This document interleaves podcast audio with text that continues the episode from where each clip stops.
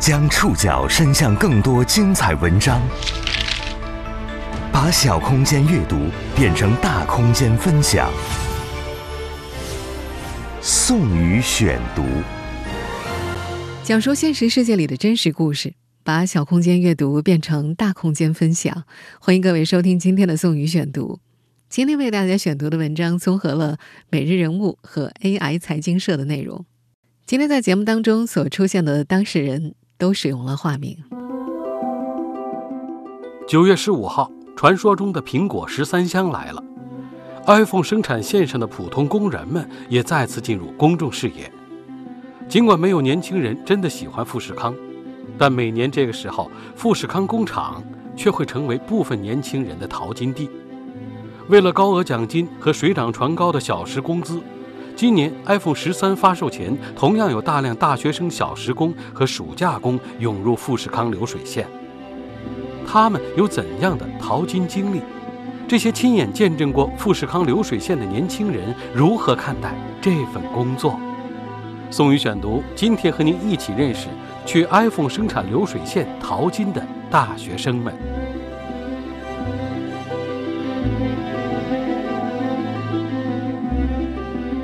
北京时间九月十五号凌晨，苹果公司发布了新款的 iPhone 十三手机。各家数码媒体围绕 iPhone 十三是真香还是假香，开始了此起彼伏的讨论。对于这个问题，不管正在收听节目的你有怎样的个人观感，关于 iPhone 十三的销量，早就有机构给出了乐观的预测。他们普遍认为啊。iPhone 十三系列今年的出货量会比上一代 iPhone 十二的同期出货量增长百分之十以上。中国市场呢，可能依然是 iPhone 十三最大的目标市场。也正是基于这样的预测，早在几个月前，苹果最主要的代工厂之一富士康就开始了紧锣密鼓赶制 iPhone 十三。每代 iPhone 的生产都会经历产能爬坡，因此工厂对于工人的需求也时常是动态的。用工高峰呢，通常会在新一代机型发售前后到来。早在今年六七月份，富士康工厂开出高额招工返费奖金的消息，就曾经引发小范围的热议。返费奖金呢，是部分制造业工厂吸引短期工人的一种奖励措施，也就是工人在工厂里干满一定的天数，就会给他们一定数额的奖金。而这轮 iPhone 生产季，富士康返费奖金的峰值出现在近一个月前。一份发布在富士康旗下公众号上的招募信息显示，富士康郑州工厂的招工返费奖金额度一度近万元，加上疫情和交通补贴的话，最高时奖金数有一万两千七百元。不菲的奖金也吸引了很多打短期工的年轻人去富士康淘金。可是被吸引去的年轻人没有真的会喜欢这家工厂的。我们接下来要认识的女孩方晓彤就是这样。这个十八岁的姑娘今年考进了一所二本院校，还在高中的时候，女孩就觉得富士康是文化素质不高的人才去的地方。她说，这样的印象来自于她的一位高中男老师，那位老师经常会在班上苦口婆心地劝诫学生们：“你们现在要是不好好学习呀，以后就要去富士康打工的。”在方晓彤生活的山西晋城，学校不远处就是富士康科技工业园。一九九九年，富士康在这座城市落脚，这让有关他的故事大多带有一丝底层的灰色。方晓彤也从来没觉得自己会和富士康三个字有什么联系。转机出现在今年七月份的一个下午，学校门口挤满了人，不只是家长，还有许多寻找暑期兼职的人。人群当中，一张小卡片递到了这个女孩面前，上面写着。富士康招小时工，工资二十三块每小时。相比往年，这个价格更高了。今年早些时候，受疫情影响，富士康在印度和越南的代工厂相继停摆，iPhone 十三的相关订单回流到中国。从六月份开始，富士康就以疯狂招人的姿态加码各个工种的奖金。以我们在前面提到的郑州富士康为例。七月十一号，这里的招工政策是入职满一百二十天，除了工资的话，还可以带走六千到六千五百块的返费。而从八月十五号开始，这一政策变成了入职满九十天就能够拿到八千七到九千五的返费。而这样的奖励政策呢，一直持续到九月初。富士康这套高额奖金吸引工人进场的举措，应该是达到了不错的预期效果。有媒体报道说，近期富士康的返费额度已经开始有所下调了，奖金已经从过万元降到了七千块钱左右。因为门槛低、薪资高，即使是不喜欢，也并不妨碍越来越多受过良好教育的年轻人涌入富士康，成为小时工或者暑期工。他们将这里视为一个淘金的去处，一座可以短暂停留的富矿。宋宇选读继续播出：去 iPhone 生产流水线淘金的大学生们。在山西，十八岁的方晓彤早就有做暑期兼职的意愿。方家还有弟弟和妹妹要养活，但家里只有父亲一个人在工作，干的是体力活。方晓彤新学期要进入的大学，学费和杂费加起来一年要七千多块。母亲想过让女儿去办一个助学贷款。懂事的方晓彤想早一点分担家里的经济压力。虽然在进入富士康之前，女孩对于流水线的理解非常模糊，但是她觉得至少从她在校门口拿到的那张小时工招聘小卡片来看，富士康钱多。按照工作八小时计算。二十三块钱的时薪，至少一天能够挣到一百八十四。如果加班的话，意味着可以挣得更多。同样是在七月份，一百多公里外的河南洛阳，读大二的郑荣也在五八同城上看到了富士康招聘中心的暑期工信息。岗位介绍说，这个工作呀，能坐能站，一个月挣五千五。等到八月二十五号再离职的话，就可以拿到三千块的返费。这个大二女生同样觉得平时经济紧张，每月家里会给她一千块的生活费，但是这些钱呢，只能满足她最基本的开销，无法覆盖女孩网购衣服、化妆品的费用。郑荣从大一开始就有打暑期工的习惯，之前她尝试过打字员、促销员，每个月低至八百块的薪资并不让她满意。今年她想要找一份收入更高的暑期工。在农林经济专业读大二的徐文，也在今年暑假离开了家乡平顶山，去往郑州富士康打工。放暑假前，一个大学同学告诉他，自己有亲戚在郑州富士康上班，可以内推入场，一起结伴去打暑期工。如果推荐成功的话，亲戚可以拿到内推的六百块奖金。这笔奖金之后会再匀一次，到徐文这儿，他能拿一百五。除了内推奖金的吸引，徐文也没有多少选择。他说，在郑州适合大学生的兼职并不多，租房子太麻烦了，拖工资的现象也时常发生，但富士康不会。另一位已经两度进入富士康的大学生卢静印证了徐文的话。这个女孩说：“世界五百强的好处就在于提供宿舍，也不会故意克扣你的工资。”她是去年寒假第一次到富士康打零工的，挣到了将近一万块钱才离开。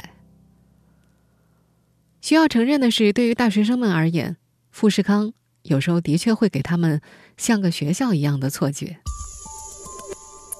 今年年初的一天，读大二的卢静坐在富士康摇摇晃晃的厂区班车上，想起了自己的高中生活。拥挤的人群，无法站立的狭小空间，这和他放学回家时坐的公交车上的场景是一样的。下了车，他在人群中哈着白气，看着周围的环境，才回过神来，这是富士康啊。偌大的厂区，下班后人头攒动的食堂，以及不远处的商业广场。夜晚来临的时候，工人们在路边喝酒聊天儿这些片段都好像和大学生活十分相似。但是，这里并没有校园里的那些浪漫和自由。对于大学生打工者们来说，他们进入富士康要做的第一件事就是放弃幻想，面对现实。怀抱着金钱梦的大学生们，从教室来到工厂流水线。流水线很快给他们上了现实的一课。这些现实中有枯燥和疲惫，也有骗局和陷阱。宋宇选读继续播出：去 iPhone 生产流水线淘金的大学生们。从教室来到流水线，大学生零工们首先要面对的是来自身体的考验。洛阳大二女孩郑荣被安排给 iPhone 按颜色分类，一次迎来十个盘子，每个盘子里印着五台 iPhone。她需要把十个盘子抱到自己的岗位上，把相同颜色的手机放到一起。第一天上班结束之后，他粗略算了一下，自己至少搬了五千台 iPhone。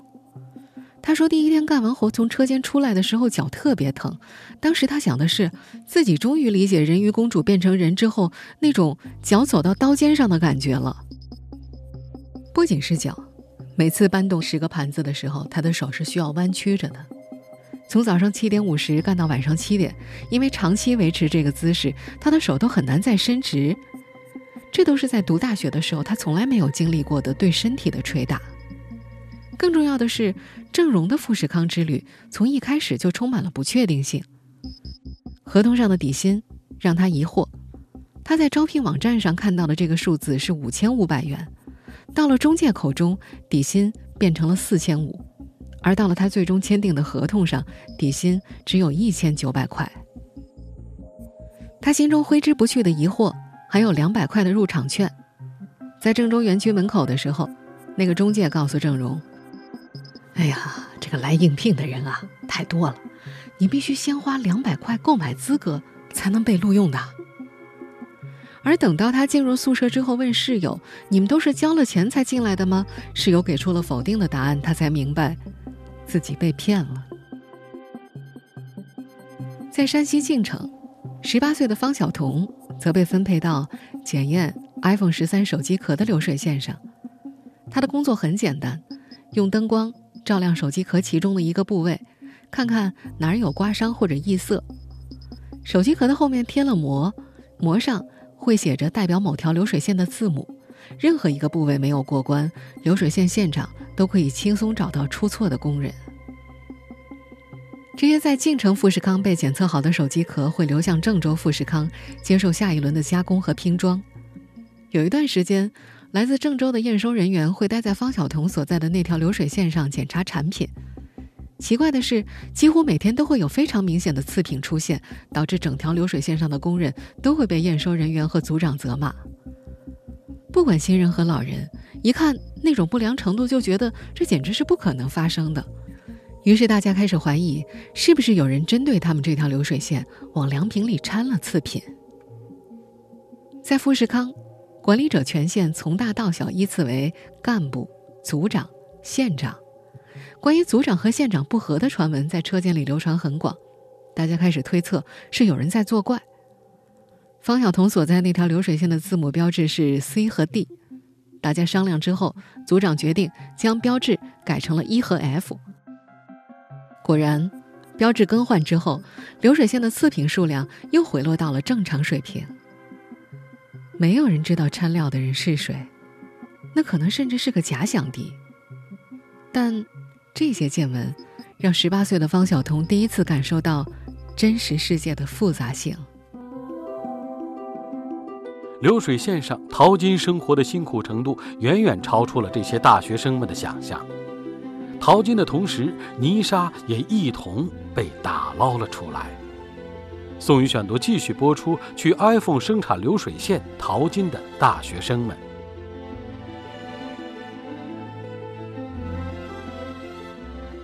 在富士康，进车间是不能带手机的。流水线上的工人除了机械的工作，没有任何可供消遣的事情。方晓彤觉得无聊至极。一天夜班结束之后，走在回宿舍的路上，他忍不住在微博上写下了一句话：“我的精神世界绝不能被石成废铁。”等回到宿舍，他甚至会在百度上搜索：“怎么在密闭环境里打发时间？”没人能给出答案。这个十八岁的女孩悄悄观察过一些和她同龄的女工，表面上，那些女孩们戴着口罩。一言不发，眼神里没有光。下了班，就赶着去吃饭。但时间久了，他也发现，有的女工会在上白班的时候化着妆来。虽然戴着口罩作业，等到巡逻的稽查一走，他们就会把口罩拉下来，露出化过妆的年轻面孔。方晓彤还知道，有位女工给自己报了化妆课，每次干完活就会匆忙离开，抓紧时间去上课。作为一个毫无话语权的准大学生。在流水线上，方晓彤做的最多的是竖起耳朵听老员工们聊天儿。聊天内容大多是和工厂有关的，比如富士康跳楼事件的真实情况怎么样，还有哪个流水线的县长抛弃家庭和一个女工谈恋爱。有一天，他的组长成了老员工们谈论的对象。过往，方晓彤一直觉得自己的组长是个很凶悍的女人，对方曾经用各种羞辱性的语言将一位做了次品的老员工骂哭了。但那一次，组长带着两个浓重的黑眼圈来到车间。起初，他以为是组长昨晚没睡好，并没有在意。直到后来，他听工人们说，组长又被她老公家暴了，他这才意识到那些湖面下的暗涌。今年在两个假期都去富士康打工的卢静，有一张年轻的脸，以及一双没有被物料长期摩挲过的柔软的手。在社交平台上，这个大二女生是个会写读书笔记、画画、穿 J.K. 制服、看了不起的麦瑟尔夫人的女大学生，看起来和流水线格格不入。她第一次去富士康打工的时候，坐在她身边的男生突然跟她表白了。在枯燥且不停歇的工作里，大家不用动脑，每天除了聊天就是聊天，很自然的一些情愫就萌生了出来。卢静倒是很清醒。他告诉那个从许昌来的男孩：“你只是没人说话，才觉得喜欢我。那些闯入的人，注定成为他生命里的过客，因为他也只是富士康的过客。大学校园还在等着他，但卢静也知道，在流水线上有太多被压抑的情感。他见过女厕所里用笔写下的故事，在这家工厂，这叫厕所文化。”有个笔记在门背后写道：“我喜欢上了一个弟弟，但是他反费到手了，马上就要离职了，我要不要离婚跟他走？”另一个笔记回复道：“离吧，我相信爱情。”钱到底能够支撑一个大学生零工在富士康待多久？这是个问题。流水线上有很多困难在考验着他们。当有些困难大过了金钱带来的吸引力时，大学生零工们可以选择其他出路，但流水线上的另一部分工人却没有别的出路可选。宋宇选读继续播出：去 iPhone 生产流水线淘金的大学生们。富士康底薪低廉，靠的是加班和返费招揽人，这已经不是什么秘密了。但洛阳女孩郑荣没有想到的是。除了来的第一天按时下班之外，她在富士康的那些日子没有一天是不加班的。和郑荣一起进去的朋友有些坚持不住了，每天都在抱怨想离开。郑荣鼓励对方：“再坚持一下呗，三千块的返费就要到手了。”淘金的美梦还没实现，郑州的暴雨就来了。大家应该还记得，七月二十号那天，郑州的暴雨达到峰值。那天晚上，郑荣七点半下班，想坐班车回宿舍，等了整整一个小时，车也没来。他撑起伞想走回宿舍，瞬间倒下的雨水直接砸破了伞面。随后，他是撑着孤零零的伞柄回到宿舍的。第二天，他发起了低烧，生理期也来了，疼痛难忍。他打电话向干部请假，干部没有准许，对方说。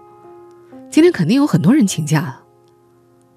后来，他坐了四十分钟的班车到车间，向干部当面求情。郑荣说：“那是他进富士康打工以来的第一次流眼泪。”七月下旬那次洪水带来的反应是多米诺骨牌式的。灾情之后，疫情来了。园区里一度有传言说郑州要封城，大家都慌了。年轻的工人们开始预想最坏的结果。返费到手了，但是出不去了。同宿舍的一个大学生告诉郑荣，自己叫了一辆私家车准备离开富士康，不值得这么待下去。和郑荣一起进去的朋友也走了，他决定不要那三千块的返费了。撤退，就这么开始了。在灾难面前，自由的价值要比返费高。郑荣记得，那段时间富士康园区里频繁响起行李箱的滚轮声。和七月初王林勇不同的是，年轻人们开始往外跑。那是郑荣最纠结的时刻，要不要离开呢？他觉得自己被骗的两百块以及睡梦中都会疼的手臂，一定要用最后的三千块返费来偿还。要是这时候跑路了，就什么都拿不到了。在山西晋城，十八岁的方晓彤也开始经历一段磨人的时期。七月份，晋城也下了暴雨，富士康停水停电了。他所在的车间启用了备用电源，但只能用来维持流水线的基本运转。空调不能开，身上包裹着静电服，女孩觉得自己快热晕过去了。尤其上夜班的时候，车间里没有钟表，看不到时间流逝。他从来没觉得一个晚上能过得这么慢。方晓彤开始意识到，自己在富士康赚一两个月的钱可以，长期肯定不行。他怀着好奇心问周围那些比自己大的人：“为什么你们能在富士康待这么久还不走呢？”有人告诉方晓彤：“哎，打工嘛，还是这里待遇好。”在这儿，方晓彤还听到了另外一个故事。有位阿姨，在富士康已经干了十几年了，进来的时候是员一，也就是最低级别的职级。到现在。那位阿姨还是原一，因为真的没有别的出路了。方晓彤和郑荣等大学生零工在富士康度过暑假的日子，iPhone 流水线上的薪资已经越来越高，他们亲眼见证了流水线上耐人寻味的人员流动，里边的人想出去，外边的人想进来。宋宇选读继续播出：去 iPhone 生产流水线淘金的大学生们。进入九月份，离 iPhone 十三的发售时间近了，疫情却没有完全消退。富士康郑州厂区给出的价格一路上涨。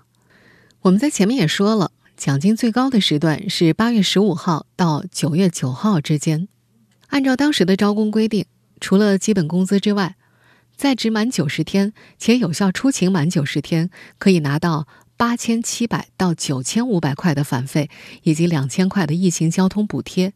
介绍人还能够拿到一千两百块的奖金。这和七月六号郑荣踏进富士康大门时的薪酬已然不同了。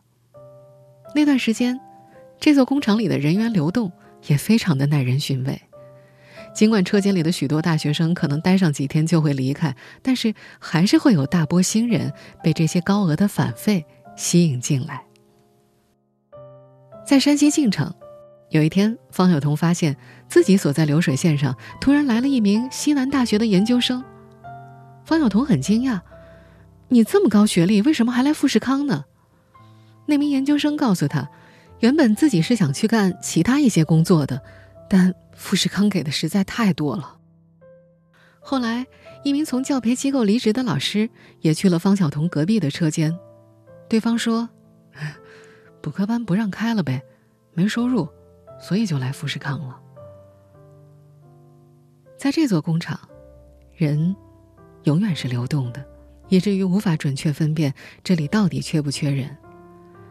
一名有十一年工作经验的流水线线长说：“富士康啊。”永远不会缺人的，只要工资一涨，来自各地的大巴车就会不断的往园区里开，把人输送到这儿。原本方晓彤打算七月二十五号离开，但中介告诉他，必须要等到拿到工资才能走。这位准大学生有点生气，迫不及待要离开这个地方。当时他都想好了，即便不发工资，自己也要走，大不了不要钱了。最终，在流水线线长的帮助之下，十八岁的女孩完成了离职手续。和入职那天一样，人潮从一个小房间喷涌出来，汇成了一条长队。方晓彤挤在里面，完成了和富士康的告别。在郑州，路遥女孩郑荣则一直熬到了八月底。约定发放返费的日子快到了，他去询问中介。有关返费的具体事项，中介开始语焉不详。他要去工厂的人资中心询问，工作人员告诉他，有返费的人会在一个名单上啊，我们这个名单没有你的名字。后来郑荣才闹明白，三千块的返费是返费工才有的，他应聘的是暑假工，不是返费工。暑假工的返费，事实上是富士康发给中介的入职推荐金，实际上只有七百块，而中介也没有把这笔钱给到郑荣。女孩当时觉得又愤怒又冷静，这场从一开始就充满疑点的暑期兼职，最终是以黑中介的骗局告终的。二零二一年的夏天，就这样结束了。山西晋城的方晓彤。陆续收到了几笔从富士康打来的小时工工资。他把第一笔发放的四千块给了妈妈，剩下的三千多块留给了自己。洛阳女孩郑荣虽然失去了她心心念念的返费，但依靠底薪和加班费，她拿到了五千四百块，和此前的兼职相比，这个数目也算高出了不少了。至于卢静，他今年两度前往富士康打短工，春节都没回家。为了留任奖金，拿到近一万块之后，他给自己买了一台 iPhone，还买了一台 iPad。富士康关于返费的最近一次调整发生在九月十一号，离 iPhone 十三发售只剩三天，这笔钱降到了六千三百块到七千块之间。淘金浪潮里，能够拿到万元的大学生零工还是少数。但所有人离开这里的原因都很相似。洛阳姑娘郑荣离开富士康的时候，尽管郑州下着大雨，她却心里感到很兴奋，也觉得解脱。她说：“再也不用为那个不能实现的三千块返费忍受痛苦了。”而十八岁的方晓彤离开车间前，听到另一位女工也表达了要走的意愿。方晓彤说：“那位女工所说的话，正是她的心里话。”这辈子都不会再回富士康了，不管他工资有多高。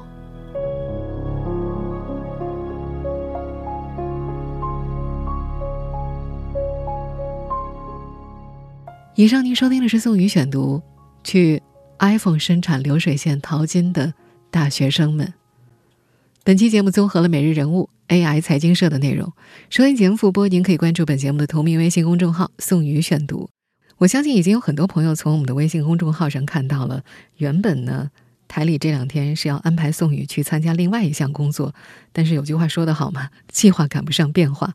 那项工作呢，目前已经延期到了节后，所以我们的节目又恢复了正常播出，我们的网络播出也就不会受到影响。明天会是中秋假期前的最后一档节目，我们明天见。